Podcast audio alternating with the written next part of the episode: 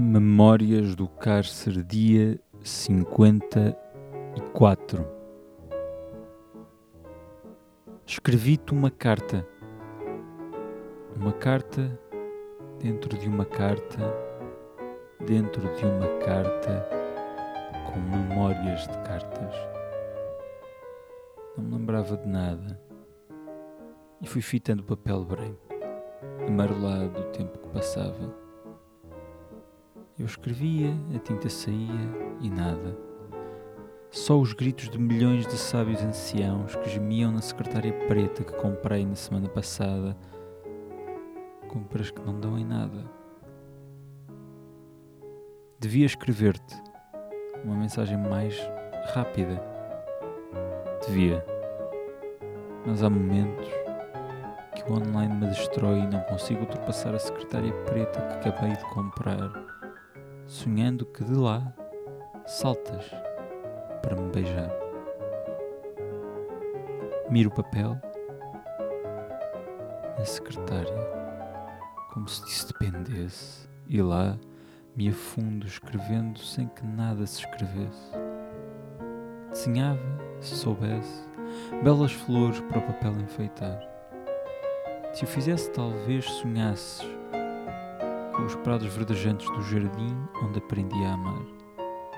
Aprendi tudo de novo, menos desenhar.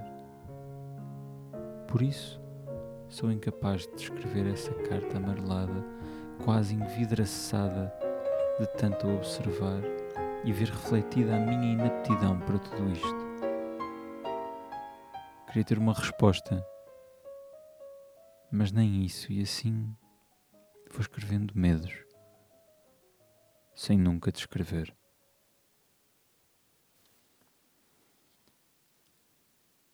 Eugênio de Andrade, entre os teus lábios. Entre os teus lábios é que a loucura acode. Desce à garganta, invade a água.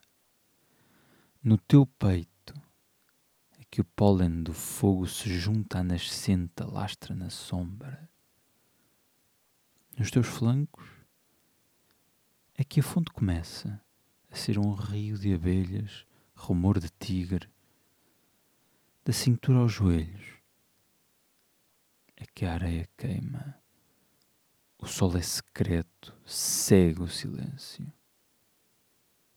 Deita-te comigo, ilumina meus vidros, entre lábios e lábios toda a música é minha. Obrigado.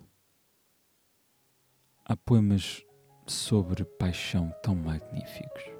A paixão é uma coisa tão brilhante de se escrever, tão para lá de tudo, tão bonita de ser posta na palavra. Espero que estejam a gostar desta quarentena pessoal. Tenham boa quarentena e até amanhã.